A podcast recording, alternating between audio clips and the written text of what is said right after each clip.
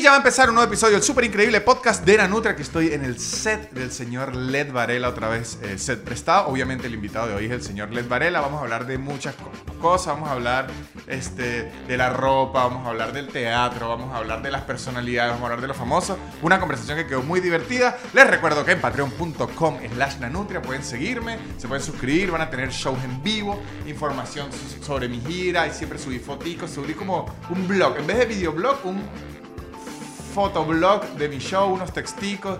Tenemos los lunes de preguntas y respuestas. Tenemos una comunidad muy movida ahí en patreon.com slash nanutria. Y también les recuerdo que deben seguir a nuestros patrocinantes porque hacen que este show exista. Arroba casupo.co, los mejores artículos de cuero y tapabocas que ahorita están en promoción, muchachos. 5 tapabocas por 25 dólares. Arroba garantía ya, la mejor forma de mudarse a la ciudad de Buenos Aires y alrededores. Usted se muda con tranquilidad, sin perder un ojo de la cara.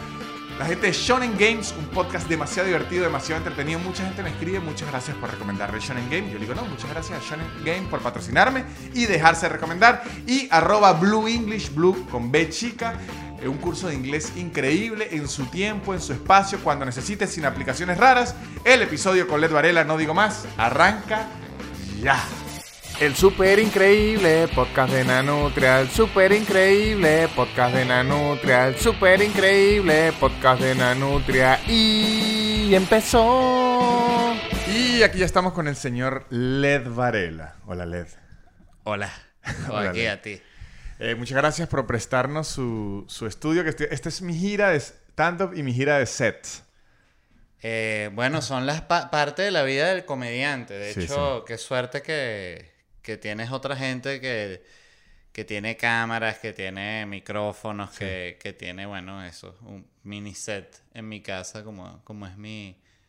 ¿Qué te parece? ¿Te parece que está decente? Me gusta el set, me gusta bastante. De hecho, yo justo le estaba co- comentando, vi su set y vi el de Alex Gon- Calvex. No, pues eso es otro nivel. No, sí, lo de Alex. En serio, yo estoy realmente impresionado porque Alex lo hizo solo.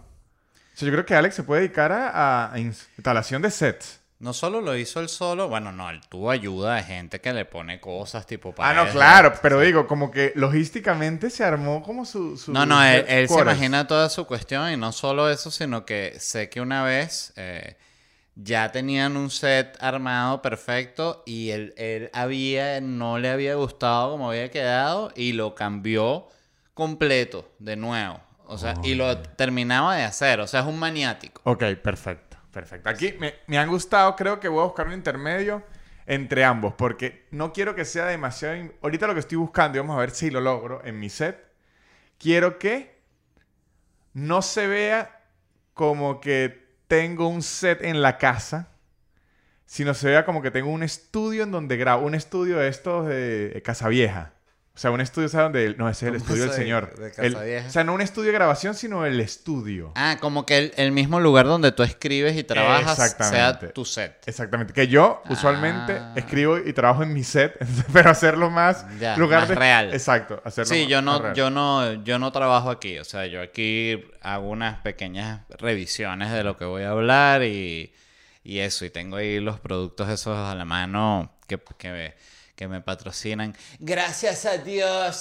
no. Eh, Yo- gracias, gracias a Dios por los patrocinantes. Fíjate que Bill Hicks. Ajá. ¿Te, te gusta Bill Hicks? Me gusta Bill Hicks. No me gusta tanto, pero sí me gusta mucho Bill Hicks. Para que no sepa, comediante de culto. Un comediante de culto, eh, como de los 90, Sí. creo que en los 90, 80 fueron sus años duros. Sí, muy punk, muy eh, eso, contestatario. Y él tenía un, un beat que siempre lo recuerdo, que era y que...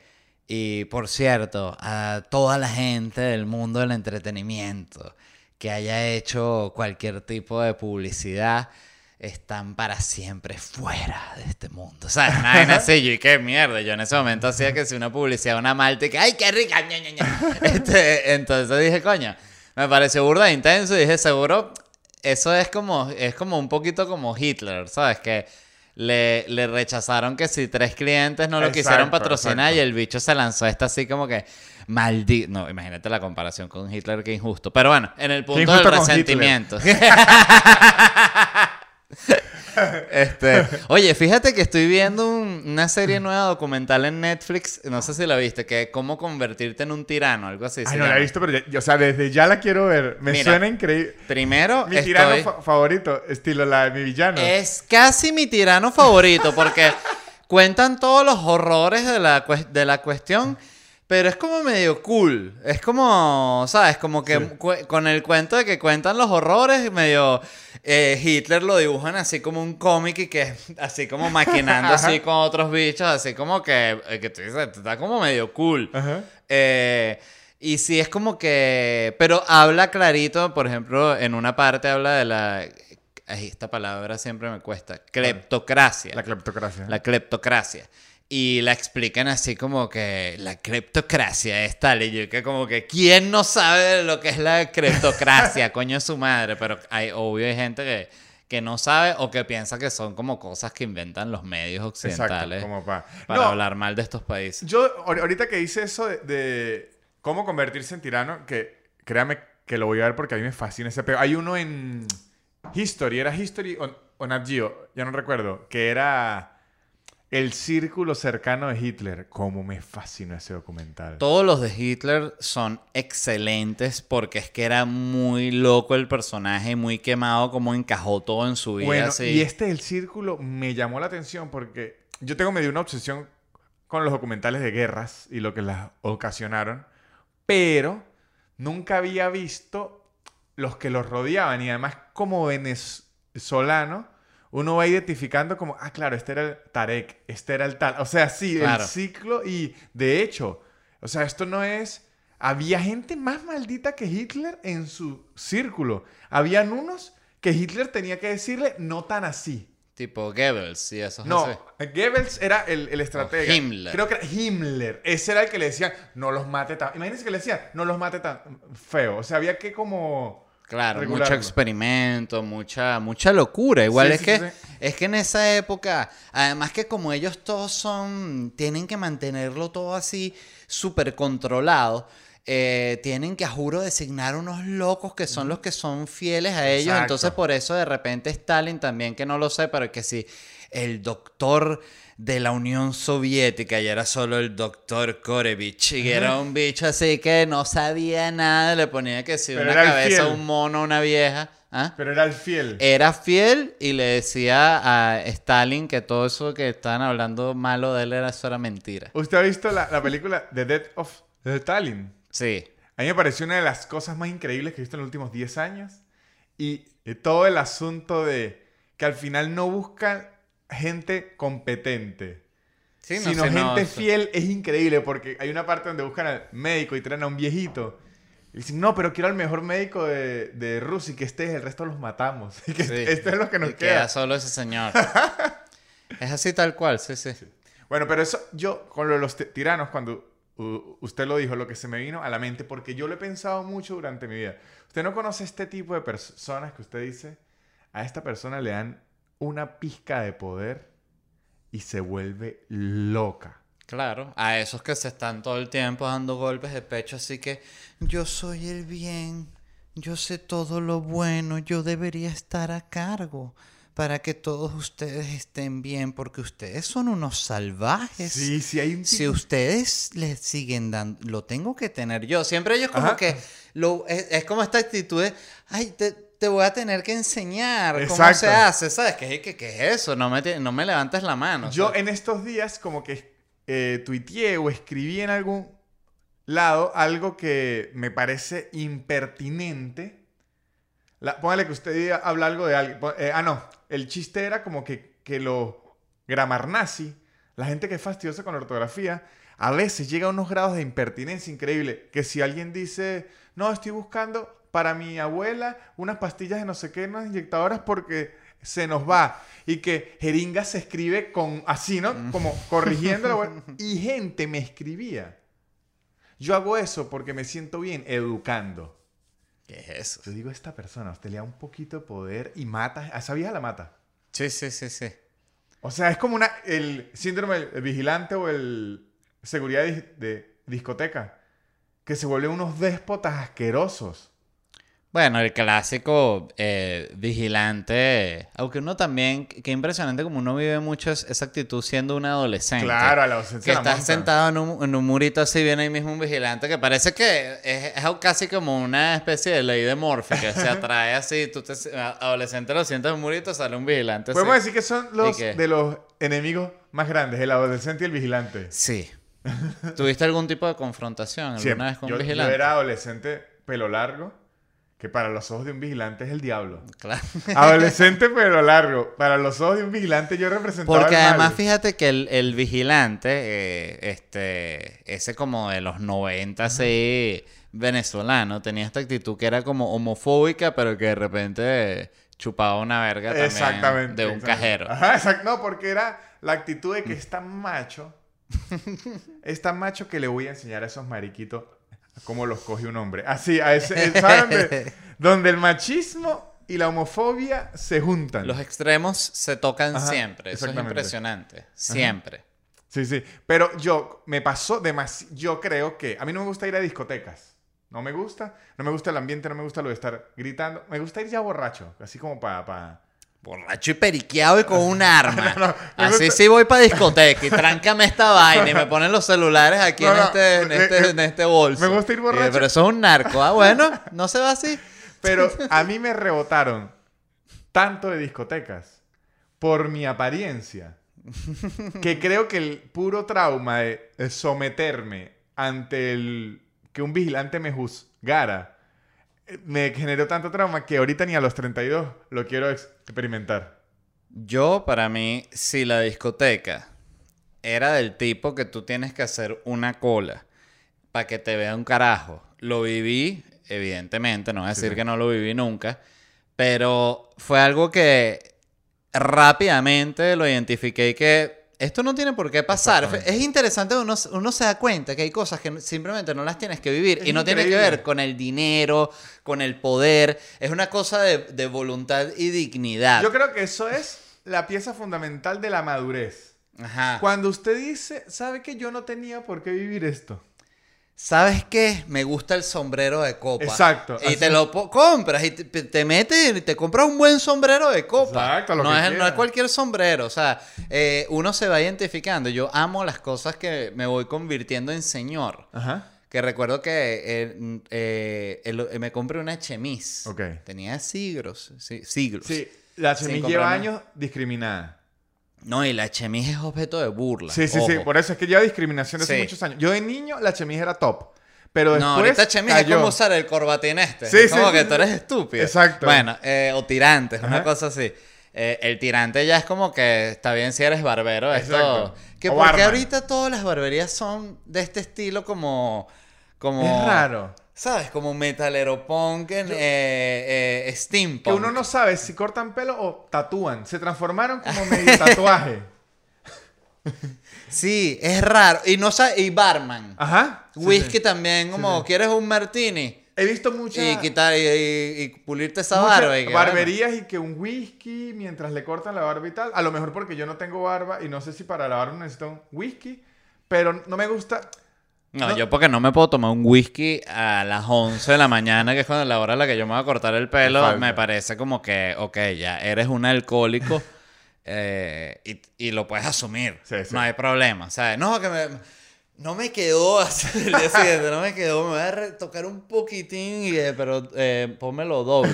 Yo creo que para mí la corta de pelo es un, un trámite. Entonces no es que necesito estar increíblemente cómodo, sino yo quiero ir rápido y me regreso. Tú tienes tu lugar que vas siempre. Se, se me había perdido ahorita. Voy a donde unos dominicanos evangélicos que me fascina. Dominicanos evangélicos, Sí. los que bailan así Sí, no, en- y ponen en- hip hop evangélico. Pero tú viste el, el video de los virales. el que Claro, sí, sí, baila- sí, sí, sí. ¿Cómo se llama ese? Siempre se me olvida el nombre de ese reggaetonero. Que, El, eh, el, el alfa. No, es ra, ra, ra, ta, ra, ta, ta, No ta. sé Ese es. tipo de música. Es, es siempre el mismo. Dembow. pero que- eh, sí, es la que baila este barbero que es como un barbero que Ajá, sí, sí. le baila a los que les Claro, corta el sí, pelo sí, y de sí. repente agarra un flaquito y le da que pa, pa, que uno dice, pero este es... ¿Es gay abiertamente o soy O homofóbico? simplemente lo- dominicano. Qué bueno hacer un concurso un que se sketch llame gay o dominicano. Gay o baile increíblemente Sí. dominicano. Son dos viejos y que. pra, ¡pra! Y se empiezan a sobar. Y uno y que, pero eso es gay. No, no, son dos señores dominicanos. De hecho, ese es uno de los bailes más clásicos de ellos, Eso- 1920. A eso le hay, un- hay un baile que le dicen choque choque. Que no es que se frotan, sino pa, pa, pa.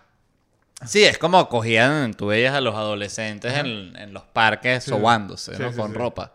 Bueno, el- entonces, eh, ¿qué está diciendo? Lo de las barberías. Ajá, ¿Y eso venía de qué? No recuerdo. Estábamos hablando de. Ah, la gente con poder y los lugares esos donde uno no iba, que llega a cierto punto de la vida en donde uno dice, ¿sabe qué? Esto no. Que dices, Usted no quiero chemise. eso. Ajá, la chemise. Eh, yo- y yo vi una chemise negra. Y dije, coño, esta chemise está bella. Y me la probé.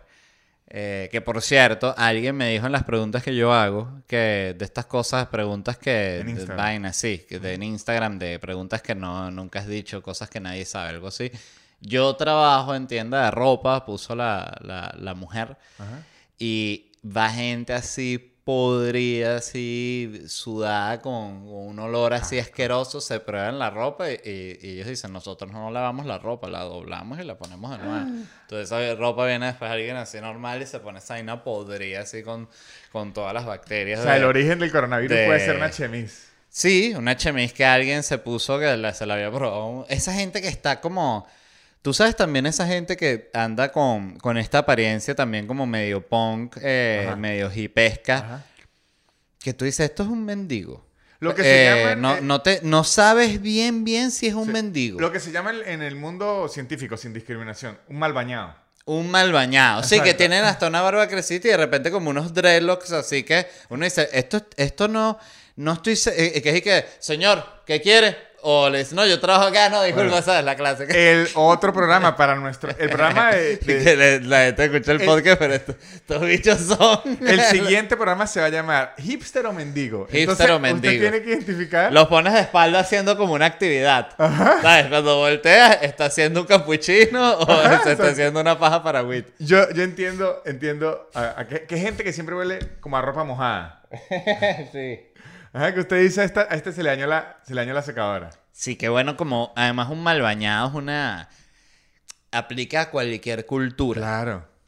los hay es en que Italia, los es- hay en Brasil, los claro. hay en Canadá. Y además el malbañado tiene una cualidad que por lo general consume marihuana.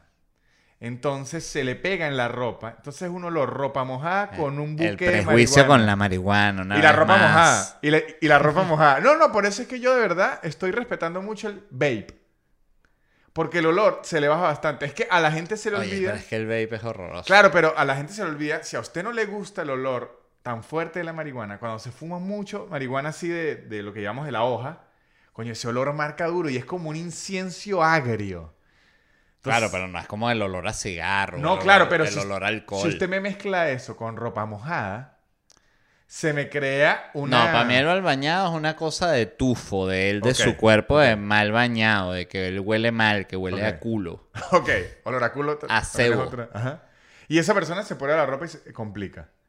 Y ni- a veces ni siquiera el olor a culo, sino puede ser un día previo al olor a culo. Exacto. Que es como un olor ya medio agrio. ¿sabes? Que sería olor más- a, espalda baja. Que no es a culo, sino a espalda baja. Es un olor seco, más como. eh, ay, ¿Cómo te digo? Tú sabes que hay como. Es interesante porque hay un quiebre que está este, este tufo, el, el olor a tufo como de dos días, Sí. un, un olor eh, duro, corporal. Luego está un olor como de cuatro días y luego hay un punto en el que está en ese quiebre que está pasando del olor de sudor, eh, mal olor corporal al olor ya a culo Ajá. slash eh, orín meado. Entonces, en ese punto es que tú dices, ¡wow! Sí. Este, este es impresionante. Es como cuando se está Bueno, fusionando. yo un día leí Ugh. que Leonardo DiCaprio eh, ya está tan metido en el rollo del ambientalismo.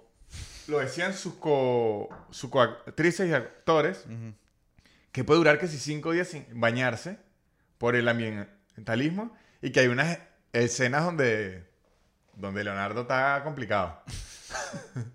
o sea, Una vaina así pegada ajá, con una cobija que este invierno. ajá, sí, sí. O sea, en The Revenant, en The Revenant si se, o sea, The Revenant Con tenía... esas, esas, esas peleas trancadas con Tom Hardy. Exacto. Y, y, Tom y- Hardy que huele a colonia de, de hombre. Claro, ¿no? Y Leonardo DiCaprio olía oso. Literalmente oso. Ajá, pero la chemise. ¿Qué pasó con la chemise? Se la probó. Bueno, que me encantó y me compré otra igual y una gris. O sea, entonces dije, volví a la chemis. Muy bien. He vuelto. Yo, yo voy a decir, usted me lo dijo la vez pasada que viene aquí hace como una se- se- semana que, que está buscando una ropa más atrevida y que enviaba a la gente ropa atrevida. Ah, pero ves, para mí es- no es eso, una chemis, ojo. No, no. Chemis no atrevido. Pero yo, imagínense las locuras que ando yo. Yo, cuando lo veo a usted, lo considero de mi equipo. De mi equipo. Que est- estamos en pro de la camisa manga corta que también ha sido muy maltratada. Sí, La porque- camisa manga. Y es muy fresca y muy útil. Y, a- y la, y siempre ha tenido como esta etiqueta de, como de medio playera, Ajá, como ajá. que es para, para, para la playa nada más, pero no es. De hecho, es la camisa perfecta. Yo muchas veces cuando tengo camisas manga larga, me, me las termino arremangando, Arremangando. o sea, porque no me gusta, me siento como atrapado. A mí no me gusta esa sensación como de suéter, de... de o sea, si hace frío, obvio, pero... O sea, la camisa de botón manga corta a mí me representa, eh, o sea, en, en mi mente es como cuando usted en una invitación le dice fiesta semiformal. sí. A mí me suena la camisa manga corta es me estoy poniendo botones y tengo hasta un bolsillo, pero le estoy dejando el brazo. Hay, el- hay funerales... eh, Semiformales, no sé. no hay código de etiqueta para el funeral, ¿no? Yo- a lo mejor que sí en los de los reyes y eso habrá algo, pero... Ah, bueno, claro, si tú te llegas que sí para el funeral del príncipe Philip, este, con unos, con unos Quicksilver. No, pero yo creo que la, la regla es de negro. O, o un color opaco. No va a llegar uno con una franela amarillo, pollito así bien clavada, sino color oscuro. Exacto, sí. Es que está visto como una falta de respeto. Sí, sí, sí. Porque, es- y fíjate que está visto como una falta de respeto por una razón obvia, que es que lo estás haciendo sobre ti y no sobre el evento No que se está... Ah, o ya entendí, Es como que, ah, claro. yo, yo voy de amarillo para el Sí. funeral porque yo soy Sí. el más bravo, yo Sí, no respeto esto. Es, como que, ¿ves? O sea, que ahí se nota la... la- Que yo un día me enteré, que unas amigas me contaron, es un código mucho más femenil. Un código mucho más femenino que yo no tenía ni idea. Sabe que en una boda hay una regla que no se habla. que no se usa blanco. No se usa blanco y ninguna invitada puede ir más arreglada que la novia. Y entonces hay un tipo de personas, amigas desgraciadas, que sí se van con la intención de robarle el día a la novia. Obvio. Pero el código de buena persona. Pero también hay, mira, hay, hay mujeres que lo ven como una competencia constante. Yo recuerdo haber escuchado esta frase que no recuerdo, era, la mujer me dijo, yo iba a ir al mundial, algo así. La invitó alguien al mundial, un novio. Buen cuento.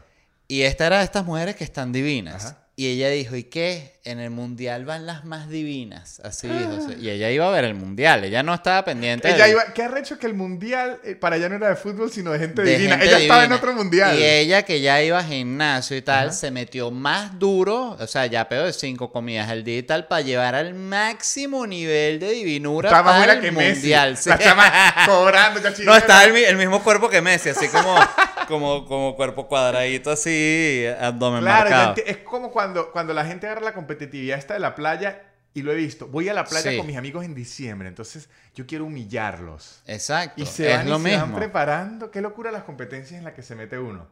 Bueno, pero es válida, es Sí, una, sí, es una competencia, me parece que si bien es como tú, para, tú podrías decir que es superficial, no me parece, lleva de hecho mucho trabajo, que es lo loco, o sea, ejercicio, comida y tal, enfoque, la ropa que me voy a comprar Claro. para que cuando me enfoquen no joda, miren qué divino, ¿sabes? Pero ahí hay que tener cuidado. Yo siempre, vos soy en pro, creo que usted también lo hemos hablado, en pro de que la gente se vuelva divina. Pero hay que tener cuidado con los trastornos alimenticios, que ahí es, el, esa es la línea. Sí, claro. Cuando ya alguien se obsesiona a un nivel que dice, si no estoy divino, no soy nadie. Mira, sigo en TikTok a un papiaote así, un mamadote, un, ¿cómo se le dice en Argentina a los papiados? Es, le dicen, se me olvidó, no me acuerdo si es trancado, algo así. Pero Bueno, un musculoso así. Le pueden decir eh, rugbyer. Puede ser. Hay un. Hay, el, el video por el que yo lo vi en TikTok que me salió es el que sale un flaquito, flaquito así que dice: Estos que hacen, no sé si lo viste, cuando haces este video así que se les marca el tríceps así, ajá. no me importa, no, nadie le importa y sale este papiadote así que eso se llama body shaming y tal. Y siempre sale iluminado así con una Ajá. luz así como un cenital bien iluminado. Ajá. Con franelilla así, papiadote gigante. Y, y que esto lleva, lleva mucho. Habla así como susurrado. eh, porque es como. Se nota que eh, no es el inglés su lengua. Ok, ok. Eh, es como un Arnold, seguro, pero es italiano. Ajá. Quién sabe qué coño es. Y, y habla así como que eh, si quieres seguir tus metas, ¿sabes? No crees en humillación y vaina y tal. Y es buenísimo. dolor del papeado, el Es el dolor dolor del- de papeado y de repente también muestra una comida así como una proteína y que esto es comida es una basura. Si quieres comer bien, prepárate este pollo y lo hago yo con estas Oh, pero yo en Twitter he visto, muy, muy Twitter LGBT, una discriminación al papiado dura. ¿Por qué? O sea, de repente... Pero yo- si el LGBT tiene mucho papeado. Sí, mucho papiado, pero el papiado... Hay, obviamente hay gente papiada hetero desgraciada o lo que sea, pero de repente... Hetero desgraciado. Hetero desgraciado. es como, eso es otro hetero. Pero yo he visto man, unos bichos papiados que se suben sus fotos porque se sienten sexy y lo bulean. Ay, mira, este que se cree. Yo, bueno, pues se sintió sexy, quería mostrar que era papiado. Claro, si yo estuviese papiadísimo, no joda, estaría así todo el día. Yo estaría con franela de mallas aquí, de mallas, Claro. de, cadenas. No, y montando así, eh, que me tomen fotos mientras hago tríceps, ¿sabes? Sí, sí, todo. sí. Yo vi una vez en TikTok, ah, había un reto que se llamaba The Red Light o The Red Algo, que era como que usted estaba normal, ¿no? Eran puros tipos papiados. Estabas así normal y de repente, arran- ¿sabe que siempre son como unas canciones increciendo y explotan, ¿no? Cuando la canción explotaba, era una luz roja el reto y era como plano cenital de usted estar debajo de él y él se movía de la forma en que se movería cuando se lo coge a uno desde arriba. El papeado. El papiado. Y uno está, yo que sí, con un café, ¿qué coño? Pero ese era el reto. Claro, el reto era como Buscar un papeado para que te No, no, hiciera no, no, eso. no. El, la cuenta era de papiado. El reto era que usted viera cómo sería si él se lo coge a usted. ¿Qué es lo que vería? Ah, ok, ya. ¿Qué es lo que vería? Pero era como los bichos sin franela montados así como, como cabalgándolo a uno. Nice. Sí, yo sí, conchale, está fuerte. Sí, yo como una señora. Eh, que, muy bien. Bueno, vamos a guardarlo por si se me ocurre un sketch. Para después voy a guardarlos todos. Ajá, ¿qué prenda de ropa usted quisiera utilizar y no se atreve? ¿Y qué pantalones de campana? ¿Te imaginas? Presentarse con pantalones de campana así, traje así. No, eh, para ver, que no me atreva, prenda. Coño, creo que vestirme literal como más a la moda en el sentido del fashion real de lo que está haciendo diseñadores, ¿sabes? Unas camisas más arrechas, con unos pantalones con cortes distintos, unos zapatos de vestir de pinga. ¿sabes? Para, para una noche, ¿sabes? Una locura, o sea, eh, que si, no sé, unos como... ¿Sabes qué me gustaría?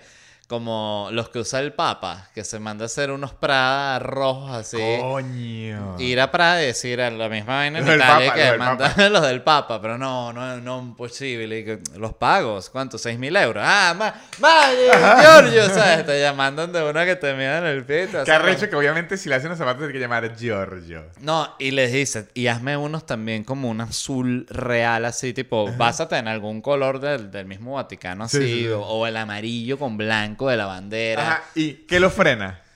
Eh, creo que no lo veo como una prioridad. Eso es lo, lo- lo primordial. Fíjate que la gente que gasta en moda es como, es como, eso pasa con los viajes también. Que obvio, hay que, hay que, yo siempre eh, me he dicho para mí mismo, no sé si lo he dicho alguna vez eh, públicamente, pero eh, pobre no viaja. ¿Sabes?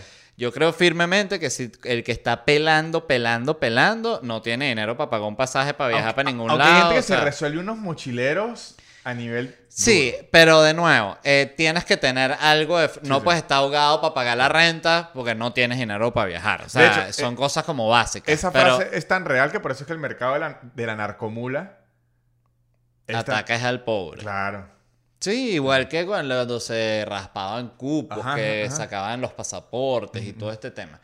Eh, pero me he dado cuenta que también ves a gente que viaja mucho o gente que, que la ves que, que, era- que tienen, eh, compra zapatos y tal, y tú dices, mira, esta persona debe estar ganando muy bien. Y no, ¿sabes? Cuando los conoces bien, sabes que viven al límite en un cuartico así microscópico, pero ellos, esa es su prioridad, prioridad, ajá. ¿sabes? Su gusto. Es lo que o los sea, llena. Es lo que ellos sí, esto es lo que yo me quiero comprar y vaya, ahorra y se lo compra y tal. Yo recuerdo, yo trabajé en esta tienda así on TV, eh, la de los productos de ¿Y televisión. ¿Trabajó ahí? Sí, yo trabajé ahí durante un año, siendo un- teniendo de 17 a 18 años. Y trabajaba en esta tienda y estaba, esto creo que ya lo he contado, pero en fin, X. Este cepillo, en ese momento estaba de moda este cepillo que se llama Rivo Styler, que era un cepillo, que era un cepillo así clásico, esos redondos rulos. así, sí, que giraba así, tenía una pila, el concepto más básico del mundo. Y ponte que ese cepillo costaba, qué sé yo, 120 bolívares. Una época en la que el sueldo mínimo era. eh, eh, ponte que era 120, era eh, 280 el Ok. sueldo mínimo. Entonces la gente esperaba, eh, quería esperar la quincena o esperar el fin de mes. Entonces tú veías que venía, ¿no? Una mujer, ay, este cepillo lo tienen. Sí, aquí está, se lo mostraba. Ay, mira y tal. Y si funciona y no sé qué, sí, sí. eh. Eh, y volvían a los cuatro días, ¿sabes? Todavía está el cepillo. Sí, que está, toma. Ay, mira, qué bonito, me encanta. Yo me, cuando cobre la quincena me lo voy a venir. Pasaban cuatro días más. Si, si tienen el, el cepillo, pero decir, sí, vete a la mierda, ¿qué importa el cepillo? El cepillo es una mierda, se va a dañar igual en tres días. Pero lo esperaban y se lo compraban. El primer día del mes estaba la persona ahí comprando el ¿Sabe que esos programas de Asinon TV, yo un día vi eh, como una serie de documentalistas esta- en, YouTube que ya explican de toda vaina, que explican unas mierdas que hasta uno no tiene ni idea. Y que, ¿por qué los cables de cargador se rompen tan rápido? Sí, pura mierda. Y explican que estos programas de teletienda están hechos para la madrugada, para agarrar a la gente con insomnio, con problemas de ansiedad, con todo Claro, eso, obvio. que buscan refugio ahí. O sea, que está hecho de ese nivel de macabro. Y además es las tarifas más baratas para pagar. Exacto. Eh, y los comerciales están bien hechos, la verdad. Los productos eh, son atractivos. Hay algunos de ellos en un porcentaje que sí funcionan. Eh, pero muchos, sobre todo, eh, eran de muy mala fabricación. Sí, sí. Eso era lo que tenían como error O sea, principal. que las piezas eran como un plástico. era chimbo. chimbo, se, se rompía, eh, de mala calidad, eh, pero, pero el, el invento como tal sí funcionaba. Y gente que era estúpida. Por ejemplo, recuerdo, ¿te acuerdas que vendían un spray así que te lo echabas en las piernas y te depilaba? Sí. Que era un de un ácido y tal. Eh, bueno, eh, lo vendían para hombre también, pero era también para las piernas, para el pecho, las axilas. Se echaban las bolas. No, llegó un tipo con la cara, se lo había echado todo en la cara para quitarse la barba. Eso, de nuevo, hay que ser estúpido. ¿Me entiendes? Eso, eh, mi mamá me contaba que en Venezuela en los años 60, 70, hicieron este comercial de Ace, que el detergente, que ponían eh, una ropa así como en un, un tobo, ¿no? Un envase así lleno de agua, tiraban la ropa, echaban el Ace y el, el todo se empezaba a mover así como si fuese una lavadora, ¿sabes? Y que el poder de Ace limpia todo, ¿sabes? No, era un comercial y ya. Y bueno, la gente empezó a comprar, echar en su casa y decir, ajá, y el... Y iban a quejarse y se prendió tremendo peo. Llamaban a la vaina del gobierno de, mira, me estafaron, no se mueve el tobo. Y tuvieron que poner un aviso de, al final del comercial, no se mueve el no tobo. se mueve el todo. Así. Eso en internet tiene una frase que la gente le dice: Por este tipo de personas es que el champú trae instrucciones. Sí, Es- eh, son personas, ojo, pueden, pueden estar inclusive dentro del espectro del, au- del autismo, que son personas, eso le llaman personas literales. no, yo creo que están dentro del, del, aspe- del aspecto, no sé, del aspecto, El ¿no? espectro. Del espectro del retardo. Ok, eso es más adentro el, el- el espectro. Puede ser, pero digo, hay gente de verdad que se toma las cosas literales. O sea, que si yo lo vi, es así, ¿sí me entiende? Y, y- igual como cuando usted un fake news. Claro, pero eso es porque hay muchas capas de ignorancia Claro. que, eh, que él no ha- se ha quitado con, con información. Entonces, por eso es que, ¿qué? Ajá. Ay, ¿sabes? Sí, es como sí, sí. todo es así. Ay, eh. Entonces, claro, también igual es la gente que. Yo siento que por eso también esa es la gente que sigue a los políticos, pero no el que lo sigue siendo eh, alguien de su equipo que va a ganar dinero, que va a ganar una posición, que va a ganar relevancia, fama, lo que sea, sino el seguidor trancado de verdad que va para el discurso y lo escucha y dice, verga, este tipo Claro. tiene, ti- está diciendo la verdad Sí, sí, y no se da cuenta que es un político. Exacto. Que el trabajo de él es decir lo que usted quiere oír. Exactamente. Y decir eso. cualquier estupidez, porque además gente es súper desinformada en general. o sea, este, entonces si tú estás en esa capa, ¿sabes? Seguramente también crees que cuando Ah, echas el detergente... Además que el político, ya que traemos ese tema, el político tiene algo que yo toda mi vida he odiado. De hecho, yo he podido trabajar en ciertas oportunidades eh, cercanas a la política, usted también, que si en el Chihuiri y todo eso uno tenía bastante roce. Y el político tiene algo que es, eh, ¿cómo que se llama cuando usted infravalora a alguien? O sea, lo sub... ¿Cómo es? Subestima.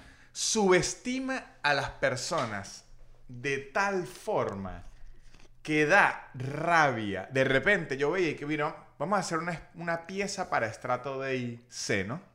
Una pieza para estrato D y C, que se supone que es la gente más humilde, ¿no? Entonces, ok, y si yo hablaba en la pieza así, me decía, no, así la gente no va a entender, porque la gente de estrato B y C habla como malandro y tiene que sonar una pistola atrás. O sea, es como que su concepto de la gente es la cosa más horrenda de la tierra. Bueno, Y- y claro. son los que dicen, ah, si es estrato de IC, llena eso de negro, pon unas pistolas, una moto. O sea, es como que subestiman a todo el mundo o lo estereotipizan de una forma tan ofensiva que usted cuando los oye dice, claro, estos malditos nos tratan como en un estudio de mercadeo como unos perros. Sí. Y de nuevo, y la gente que los sigue así de cerca son perros. Exacto. Eh, en el sentido eh, literal de la palabra, de, de seguidores fieles, no pensantes. Sí, sí. Eh, a mí, los políticos son lo peor, la Sí. verdad. Yo eso es una... una Siento que por otro lado es un trabajo, no, no soy antipolítica, o sea, creo que es necesaria, creo en el voto, toda la cuestión, pero... Creo en el Botox. en el- y en el Botox. Pero y siento que es un trabajo sucio que alguien tiene Sí, que sí, sí. hacer. Eh, pero me parece un trabajo espantoso. Sí, yo creo que para ser un buen político, usted tiene que ser alguien de sangre fría y con muy pocos escrúpulos. Y con hambre. Exactamente. Eh, yo, algo que también me genera desprecio, esos políticos que no tienen hambre, que no, que no les ves que quieren poder, que es como que, bueno, ¿y tú qué estás haciendo entonces ahí? Sí, dedíquese a Estás otra ahí que, como que ahí, ¿qué es eso? Ajá. O sea, de verdad, y lo digo sobre todo en la política latinoamericana, que es violenta y, y como ramplera. Exacto, traicionera, todo Sí. duro. Pero ¿sabe en dónde yo no subestimo nunca a la audiencia? En esta publicidad. y muchachos, la gente de casupo.co, la gente de arroba casupo.co, tiene unos artículos de cuero increíbles. Tiene correas, tiene billeteras, tiene unos koalas. Un koala que, me regalaron, que es arrechísimo. Ahorita no lo tengo aquí, después se los muestro ahorita porque estoy en la casa de LED. Un koala arrechísimo. Me siento como un italiano, me siento como Gianluca Bacci con el koala que me regaló la gente de casupo.co. Deberían visitar, busquen arroba casupo.co y vean los artículos de cuero que tienen. Son increíbles. Por otra parte, que también son increíbles, la gente de arroba garantía ya hace que usted se pueda mudar de una forma fácil, de una forma segura, en cuotas, que no pierda un ojo de la cara, que le empiece a pagar desde antes de mudarse para que no le toque pagar toda vaina de golpe cuando usted se muda, el camión de la mudanza, el depósito de la mudanza y también la garantía. La gente arroba garantía ya le ofrece mucha confianza y muchas formas de pago para que usted no tenga tanto rollo a la hora de mudarse. La gente de Shonen Games lo que le ofrece es entretenimiento, diversión e información verificada sobre videojuegos y la cultura geek. Es un programa muy divertido, muy interesante y para pasar un rato de tráfico de cola es perfecto.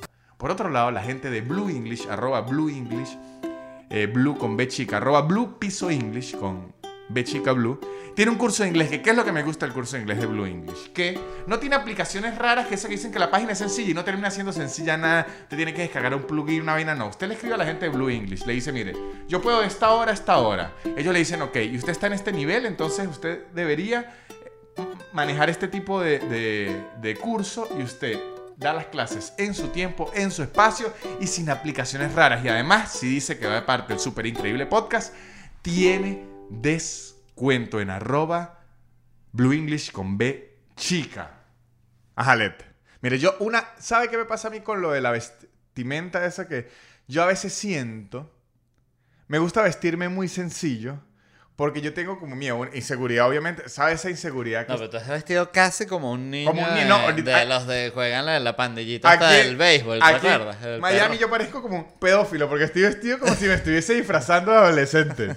Una No, gorrita. de una niño en un parque así en la rueda igual y que tal de ese niño. Ajá, pero yo tengo algo, ¿sabe cuando usted cuenta algo que usted sabe que un psicólogo lo oye y lo que se les hace es agua a la boca? Que usted dice esto, ajá, que usted dice que sabroso. Este, yo siento que siempre me gusta que mi ropa, lo, como que pienso demasiado es, ¿esto realmente me gusta a mí o es porque está de moda? ¿Me explico? Es como que no quiero que mi ropa me robe la personalidad. No sé si me estoy explicando.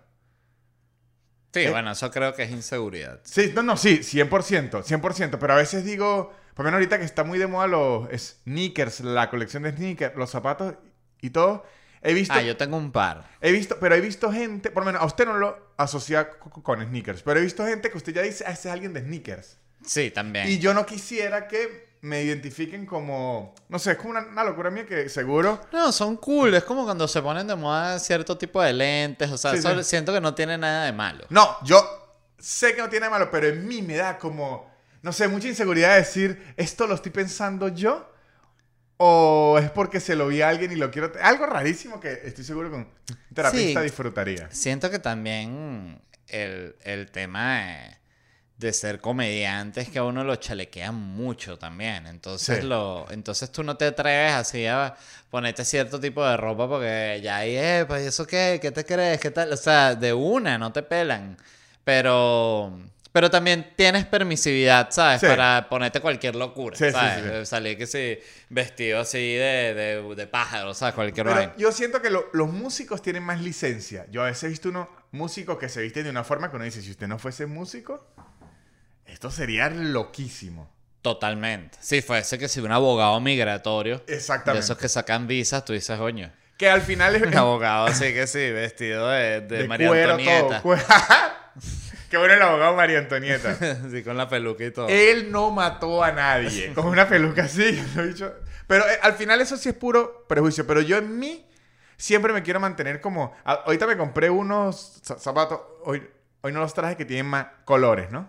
Eso es tan chévere. Sí, pero están estos lindos. están sobrios. Como gr- grises. Me compré Claro. uno, uno como de más colores. Blanco, rojo y azul. Y yo ya decía... Uy.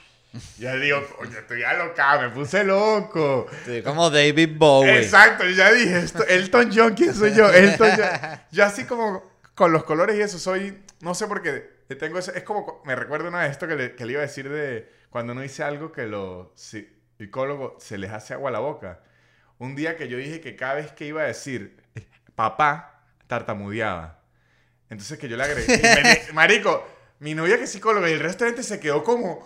Y yo pues dije, no, no, no, es por donde va el- el- la, la, La la, la coma y tal. Y ahí me cuesta la P, la S y la T. Pero cuando yo hice la sentencia de cuando voy a decir papá tartamudeo, no joda. Estaban así los terapeutas afilando los cuchillos. Que aquí hay trabajo para rato. Claro. Y fíjate ahorita que mencionaste a, a Elton John, que le pasa lo contrario, que ya le ha llevado tan, tan, tan, tan, tan lejos que ya, ya qué va a hacer, ya sale otra vez de flu, Exacto. tranquilito con sus lentes normales, toca su piano porque no puede ya, ya la llevó, salió que sí, vestido de la Estatua de la Libertad. así, Claro, él, él sobre- y Lady Gaga, él mismo ya pusieron su Claro. techo muy alto. Exacto. Y se sacaron la mierda rápido Sí, también. sí. Porque ese es el tema de que la tienes que llevar. David Bowie también eh, se la dio. De el tema del maquillaje y el rayo. ca- a- a- antes de cada concierto. Que Claro. ven para que, pa' que te dibujen el rayo. No, mejor. Bueno, eso en otra parte también a mí me ayuda lo de la sencillez, que yo soy flojo. Entonces no tengo una imagen que, que conservar. Por lo menos yo me he presentado innumerables funciones LED sin planchar la camisa. Pero eso está mal. Ahí está, es discutible. No, no es discutible.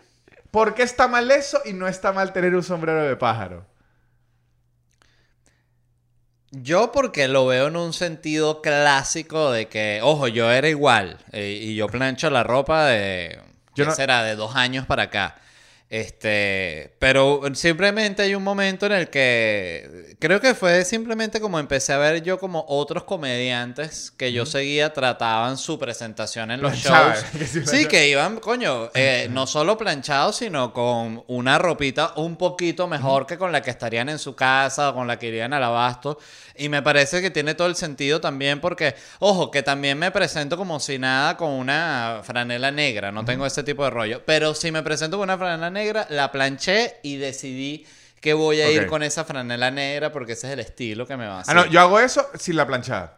Pero lo veo como un tema hacia la audiencia, Ok. no con uno. Yo es porque siento, de hecho, seguro usted le pasó, yo cuando empecé era al revés, era que tenía la ropa del show. Yo usé tirantes y corbatillo, fui comediante Claro, clásico. yo también, con corbata, dos shows. Y después empecé a hacer, cuando me empecé a hacer funciones, no fue planeado. Cuando empecé a hacer funciones que tenía que ir a probar material después de la oficina, que yo decía, coño, no me voy a ir a cambiar una mierda. Y empecé a presentarme más como soy yo. En la tarima me sentía más yo. Podía como surfear. En cambio, antes yo con un pantalón y de gabardina y unos zapatos que no eran los míos. No, no, es que simplemente no es, no es en un personaje, es simplemente planchado. Y por lo Este, menos en el show que estoy haciendo ahorita, que es un show completamente informal, donde yo saco a veces una hoja y veo unos chistes, donde yo saco el celular y veo el tiempo, donde yo quiero como que matar un poquito la magia esa. Creo que artísticamente hago lo mismo con la ropa, porque inclusive en el show que grabé Macho Beta o cuando hacía yo Macho Beta, coño, yo hasta compraba la ropa para el show, que coño, la voy a grabar, este Bien, pantaloncito, que- pero en este igual he comprado ropa y no es que ando que sí barriendo en la casa todo el día y me voy a hacer el show, No, claro, yo el día que te vi estabas bien. pero intento es como quiero que se Estabas sienta con ropa nueva, de Exacto, hecho, jodimos sí, sí, con sí. la vaina. Sí, este, ayer me presenté también con zapaticos nuevos que se ve el brillante, el zapatico nuevo, que uno tiene eh, como que, que provoca pisarlo, el de los demás. Yo tengo siempre los mismos zapatos, eso sí es casi que... Y lo hago mucho con los shows que agarro unos zapatos y digo, bueno, estos bichos van a ser Yo hago eso mismo. los zapatos que me van a acompañar y estos son y los agarro y, y voy con esos zapatos porque además combino como quiero viajar con poco equipaje, ¿sabes? Eh, combino que sea el zapato con el que viajo es el mismo con el que me presento. Entonces es un zapato, bueno, el que yo estoy usando es un botín negro, un, un Nike de un Air Jordan Ajá. clásico, todo negro. Ajá. Que para mí ha sido el zapato perfecto, pero recuerdo que en mi primer show tenía que ser unos Converse rojos, obvio, Claro, ¿sabes? sí, sí. Converse rojos. No, yo, Este. yo el show que más me arrepiento la vestimenta y fue por un error de nosotros, fue relativo creo que era que en la foto nos vestimos estilo de los años 30 y en la foto se veía bien, pero yo no sé por qué dijimos en el show vamos a estar igual. Marico, tirantes, No, que la. camisa antes del show, marico. Y No. además que si en Venezuela épocas de protesta, afuera bomba lacrimógena y todo, y yo así adentro poniendo unos tirantes para las Mercedes. bueno, esta es la vida del comediante. Corbatín y una vaina. Pero ahorita me siento muy bien est- estando vestido como me vestiría yo. Me siento muy tranquilo en, en la tarima, fresh. Recordé un show que justo cuando había muchísimas protestas allá en Venezuela que ya que si uno lo, se había cancelado, que hay guarimba no sé qué, otro también se canceló y tal, y ponte que ya venía el tercero, entonces fue como que mira, ahí literal llegaron, era algo así como que 16 personas eh, y fue como que, mierda, ya hemos cancelado otra vez ¿sabes? este pedo de las protestas, esta gente ya se llegó, bueno, devuelve las entradas a la gente que no pudo llegar y vamos a salir a hacer el show para esta gente. Así como en este acto de la dignidad del comediante y toda esta estupidez. Y salimos y fue una función tan triste y tan incoherente, ¿sabes? Era como que ahí haciendo el show, la gente que...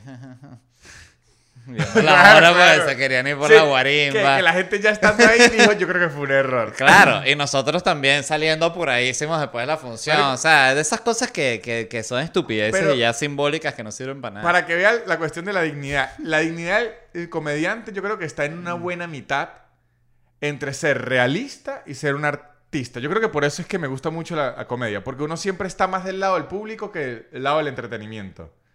Sí, bueno, la- esa definición de la que la comedia es el arte vulgar. A mí Ah, no siempre me ha encantado. Pero me gusta.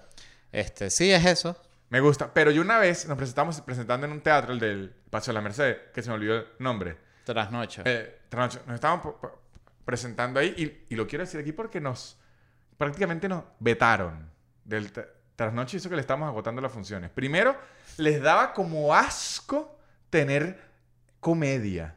Si eso era un teatro donde se presentaban grandes artistas, lo que fuera. Donde se presentaban los, los grandes actores fracasados de la televisión. No, no, no. Este, se- no, pero ellos les daba como asco que uno hiciera stand Y uno les veía la cara que sabe que lo tratan como sangre sucia. Como este. Y una vez en las protestas 2017, peo trancado. Marico, es- es- es- estábamos en un rollo que si Verónica atrapada en una mierda con bombas lacrimosas. O sea, Verónica en un peo casi que llorando por teléfono que estaba atrapada en una cola. Yo había podido llegar en la moto, pero estilo Bagdad, que esquivé una gente, una vieja y tal. O sea, había como una cosa, el día estaba de esos días horribles, horribles, Sí, sí. horribles. Y le dijimos, ¿sabes qué? Vamos a, a cancelar porque, o sea, Verónica va a llegar, pero va a llegar que sí con prácticamente estrés postraumático. Está una locura. El teatro y que el arte tiene que existir cuando sea. Y empezó... eh, los artistas se presentaban y le joda, chicas, que estamos atrapados aquí. Vamos a poner en peligro a la gente que, que venga si nos demoramos mucho. Porque era cuando las Mercedes era como el, el epicentro. Sí, sí, no, es que hay situaciones en las que es absurdo ya y no se tiene Bueno, que hacer. Pero la, la cuando- y como ellos eran más artistas que nosotros, eso los ofendió demasiado porque el arte tiene que existir por más allá de las circunstancias. Mira, yo una vez vi una obra ahí en la, en la sala que era como la más pequeña, que estaba una señora eh, así al lado mío, o sea, que había como dos personas y estaba esta señora, que era una señora muy mayor, como de 95 años, que estaba como hacía unos sonidos, ¿no? Y que...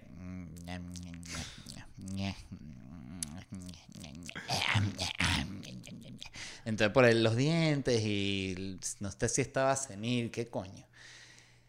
Y entonces estaba la, la obra así en el momento más intenso, además en esa sala pequeña que se escucha todo. Y, la, y, él y que, "Di- pero dime, ¿te vas a ir? ¿Te vas a ir con, con él? Se escuchaba la señora, ¿sabes? Sí, sí me voy a ir, Ricardo, me voy a ir con él. ¿Y tú te vas a quedar? ¿O me vas a, o vas a hacer algo por mí? Chamo, yo... O sea, el ataque de risa que estaba conteniendo. ¿Sabes cuando tú dices? Y yo sentía que la otra gente también iba a Sí, explotar. sí, sí, o sea, era así, yo tenía que meter la, la cara dentro de la franela porque me, me, me- se me partía la cara de la risa y la señora. ñe, ñe, ñe. Toda la función. Marico, qué increíble. Yo un día vi una función, yo he ido muy poco a teatro, a obra de teatro, pero vi algo que nunca lo había experimentado en mi vida. Este, que era, ¿sabe lo que es la risa? O sea, hay efectos como que naturales que la gente no, no con- controla, como la risa, como el- la sorpresa. Yo estaba un día en una obra eh, y en la obra había un momento, la obra era normal, era como una obra de humor que yo nunca había visto. Una obra de teatro de humor son bien divertidas. Hyper light, bien, esas obras que usted... eh, Como un sitcom. como como un sitcom. Y yo nunca las había visto. Nos invitaron porque estaban después de nosotros. Fuimos como por cumplirle porque los actores eran panas. Me divertí eh, y per- tra- me relajé increíble, ¿verdad? Esas obras las recomiendo. Eso sí, una cita divertida. Usted no aprende Era nada. esto de, de seis papeados así. No, no, no. Esta era una con... Me acuerdo que tenía un chiste. Pobrecito que se murió. Era un gran actor que se, se, se parece a un tito Roberto Lamarca. Era Ajá. como que Roberto Lamarca que tenía... Yo me acuerdo que te- yo tenía un chiste porque, porque la obra era que él tenía dos familias, entonces tenía que ir entre dos familias. Y yo, yo decía que la actúa tan bien que ya parece autobiográfico, pero era chiste. Conocía, conocía a Roberto, pero le decía, yo he conocido tanta gente que ha estado en este... Bueno, andaba así en la obra. Y en un... Entonces como que tenía su pareja de siempre en la obra y la otra, como decir, la amante, la sexy, ¿qué tal? En un mo- momento, sin avisar, porque aparece so- so- sorpresa, sale la que era la amante, la sexy, con un baby doll como de gatúbela. Y eso que la obra, la obra no era se- sexy ni, ni sexual ni nada, era el momento. Aparece así. Yo vi en la sala LED, primera vez que hubo un... Un pero general, estilo, si fuese aplausos o si fuese risa, fue algo involuntario, que hasta nos hizo hasta sentir como culpa. Pero hubo un, en la sala un, porque fue sorpresa. Claro. Y vi muchas esposas in- y novia como que mirando feo, pero es que fue como incontrolable, fue un sorpresa y yo dije, mierda, el teatro causa una sensación de sorpresa. Las discusiones en, en esos carros esperando para salir en el estacionamiento. Qué bolas. Sí, sí, en verdad estuvo, o sea, me, ya, la hora me divertí mucho, pero me llamó mucho la atención que dije, qué bolas que claro, no hay reacciones que no controla, o sea, fue un sin pensarlo. Sí, sí, sí.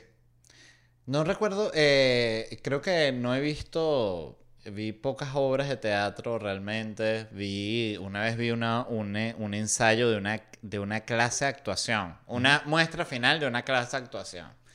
Una cosa... Ah, claro, es que en las clases igual que... Sí, es complicado. Te podrás imaginar, o sea, esas son las cosas que si tú las grabaras, o sea, tú cuadras que si dónde se están dando clases de actuación así medio random en el mundo y grabas esas pruebas finales y podrías armar unos sketches tan espectaculares. Porque son mucha gente, la mitad son que si dos que saben medio actuar y el resto es una gente que está ahí porque la vida, las decisiones de la vida los llevaron a ese curso de actuación y están descargándola ahí, pero tienen cero talento, ¿sabes? Este, eh, yo le decía el otro día a mi novia que a mí, ¿sabes qué, que me da mucha ansiedad ver? Tú sabes estos videos de TikTok que son de baile tipo, wow, you can really dance. ¿Sabes? Ese tipo de videos.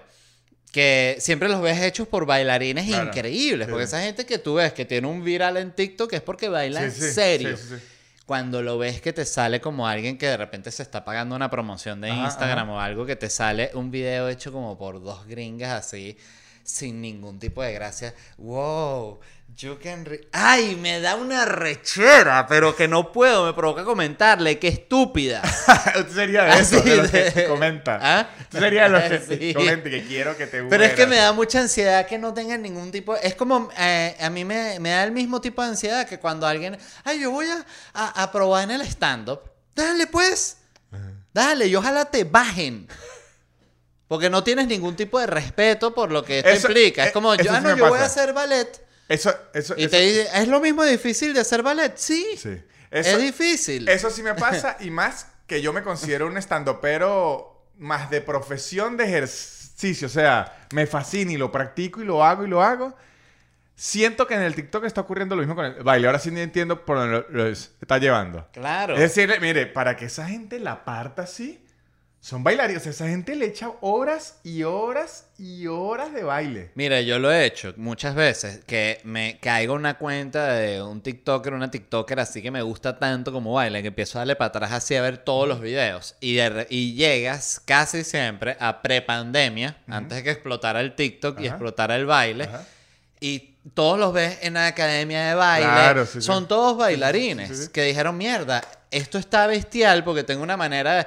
Hay también, obvio, una gente que lo que son son unas mamis o unos papis que bailan unos TikTok es cualquier es muy sexual, que es puro sexual. Es puro sexual. Está el, también este que a mí me encanta que combinan, yo creo que te lo comenté, que combina una frase que eh, tipo, hey, eh, somos... Maldita, yo los he visto. Tenemos tiempo sin hablar pero somos tóxicos y nos vamos a escribir. Y explota como un...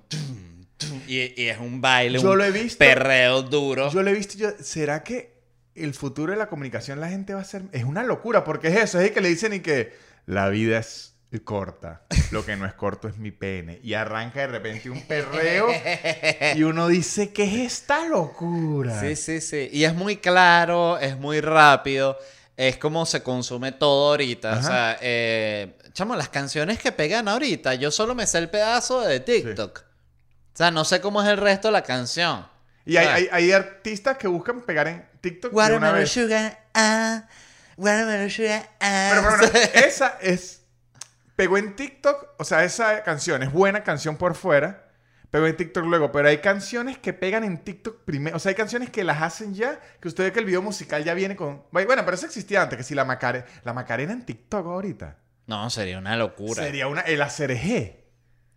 Eh, seguro en cualquier momento pegan, porque ves que mucha gente está sacando ahorita que, que tú ves que son los TikTok duros, así, TikTokers duros son, yo cuando veo bailarinas así, se nota que son chamas como de 23, 22, que andan por ese ring. Y claro, y de repente se lanzan que es una de los BGs, que para ellos es que no vale, esto es viejísimo. Para ellos es como para nosotros casi que la Segunda Claro. Guerra Mundial, sí, sí, literal. sí, o sea, Hay, hay una. eh, ¿Usted escucha la de Dame tu cosita? Ah, Sí. ah, bueno, ese es el Chombo. ¿Ha visto el podcast del Chombo? Es increíble. Te lo dice el Chombo. Y le dice a todos muñecotes. Ese es como su fanbase. Hola, muñecotes. Y bueno, pero el Chombo es él el que hizo esa canción. Y tiene un video donde cuenta. y el de la mamá de la mamá de la mamá. No, ese es el, el, el alfa. Ah, esa el- es buenísima esa es buenísima. también. Pero ese es Dembow. El Dembow ya, el Dembow desde su nacimiento ya casi que era TikTok. Sí. Pero este hizo Dame tu cosita como en el 2000, ¿no? Se bicho dijo que la hizo, le fue bien. Luego esta canción medio desapareció. Luego un tipo, el- lo- es un país de África, le hizo la animación esta del extraterrestre. ¿Te has visto la de Dame tu Ah, cosita? dame tu cosita. Marico, eso fueron como 13 años después. La volvieron a pegar en todos lados. Y después volvió a pegar en TikTok. Entonces el bicho dice, ¿qué bolas que esa canción? Yo ya le saqué plata una vez. Y 20 años después me está volviendo a dar una plata toda...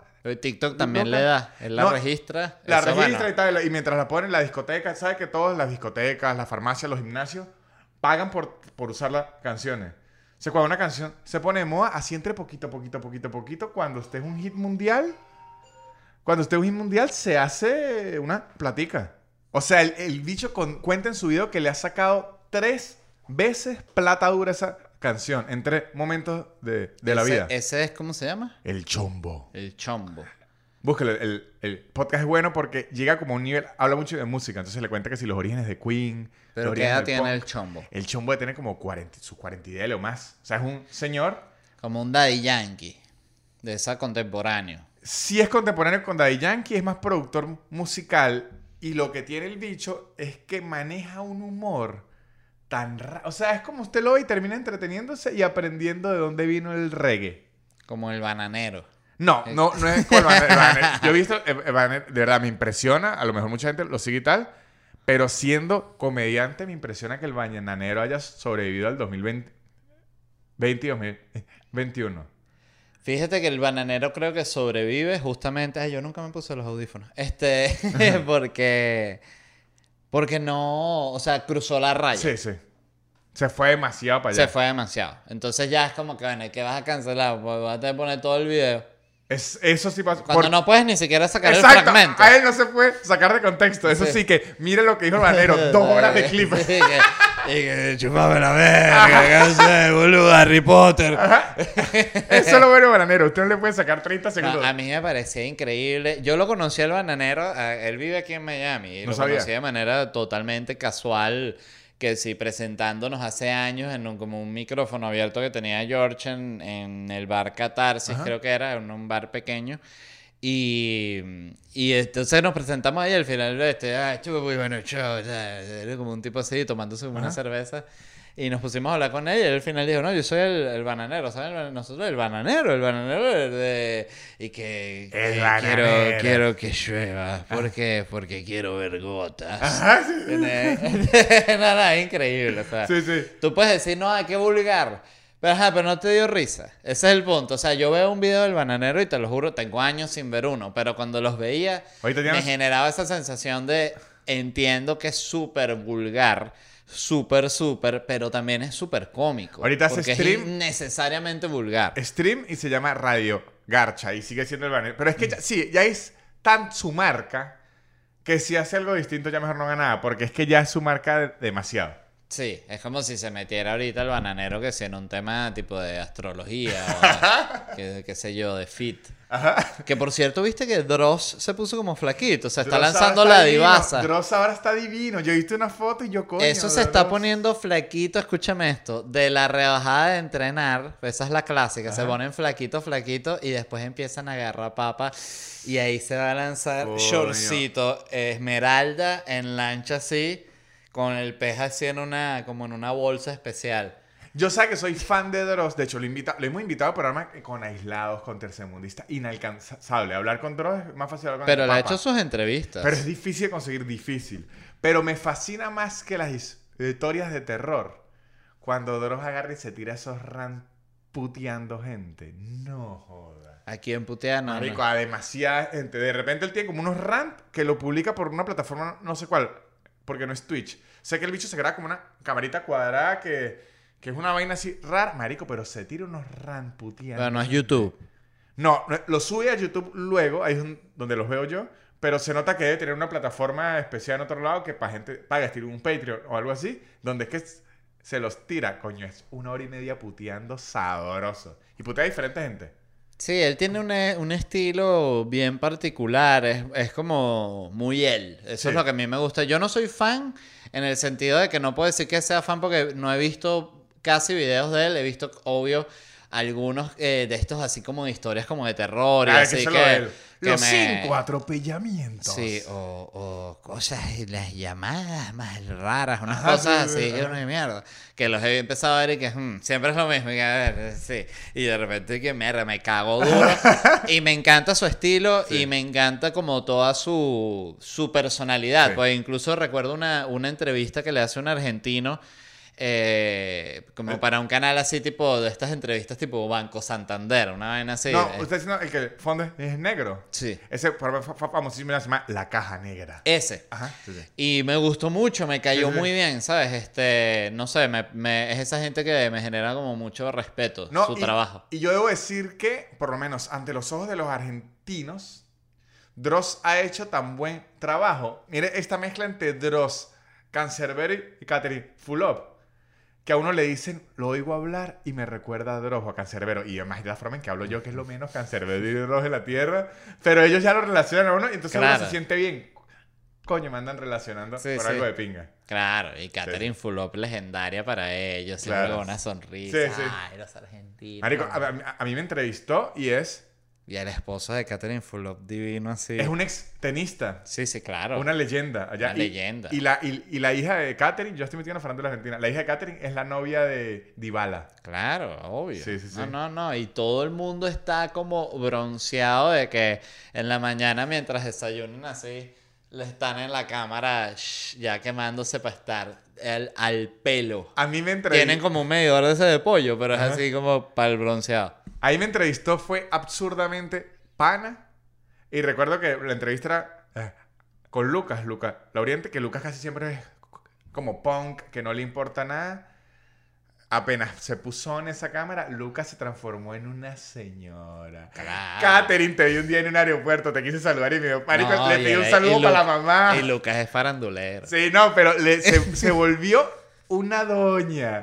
Katherine, me encanta tu programa, te he seguido todos estos años. Sí, sí, sí. No, es lo máximo. Qué increíble cómo esas personalidades lo obligan a uno. Es muy fuerte, Sí. es muy, muy fuerte. Te ves eh, totalmente sobrepasado. Sí, sí. Es gente que tiene también muchos años en el, en el entretenimiento, entonces tiene muy mordido cómo es el trato, cómo lo importante que es tratar bien a todo el mundo. Los que son le- leyendas de verdad, porque eh, hay como cuentos de que Don Francisco y que es un patán así de otro nivel, que me parece que tiene todo el sentido viendo el personaje. Eh, pero hay otra gente que es famosa por lo amigable que es, ¿sabes? Bueno. y por el trato tan humano. Yo lo que vi de Katherine fue las personas más simpáticas que me ha tratado. Fue una locura, casi que un café, un pan, una locura, locura, locura. cosas normales y que agua y, y Bueno. que si quieres sentarte. Pero pa- pa- para qué, yo est- estuve hace poco en una función que se me acerca un, un tipo. No, como que están pa- pasando así, como en los backstage, ¿no? Entonces yo, ah, como que le, hago hola. Siempre hago así, ¿no? Se me acerca un bicho y me dice, te voy a saludar. A mí no me gusta nada el humor de la... Los influ- Casi que siempre arrancan así van. Entonces, ¿para qué me lo está diciendo? A mí no me gusta el humor, los influencers, nada. Ay, no. Pero te voy a saludar porque tuviste la dignidad de, de saludarme. Me parece que eres un tipo humilde y tal. El resto de personas que han venido aquí ni me miran ni nada. Porque eres un imbécil. No, me que- o sea, si lo mira o no fue probable, pero él me dijo, te ves que eres buena persona. Y yo lo que le respondí es, yo no soy buena persona, lo que me gusta es saludar. Digo, buena persona no soy, solo que saludar me gusta. No, que ahí mismo pasa Maduro y tú dices, pasó Maduro, coño, una nutria. Que tú eres buena persona.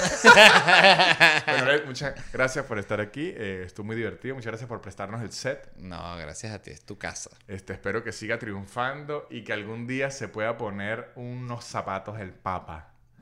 Los Prada del Papa, me los voy a comprar y los voy a postear así, en una foto. me fascina, me fascina. Muchas gra- gracias, Led. Muchas gracias. Muchachos. Y esto ha sido todo. Muchas gracias al señor Led Varela por prestarnos su estudio. Muchas gracias a ustedes por prestarnos atención. Muchas gracias a la gente que está en patreon.com slash nanutria, porque ya se disfrutan los shows en vivo, se disfrutan las preguntas y respuestas, se disfrutan el contenido extra. Y muchas gracias a los patrocinantes por apoyarnos. Arroba casupo.com, los mejores artículos de cuero. Arroba garantía ya, la mejor forma de mudarse en la ciudad de Buenos Aires sin perder un ojo de la cara. Shonen Games, búsquelo en YouTube. Shonen Games. Shonen Games, búsquelos en YouTube, un podcast demasiado entretenido.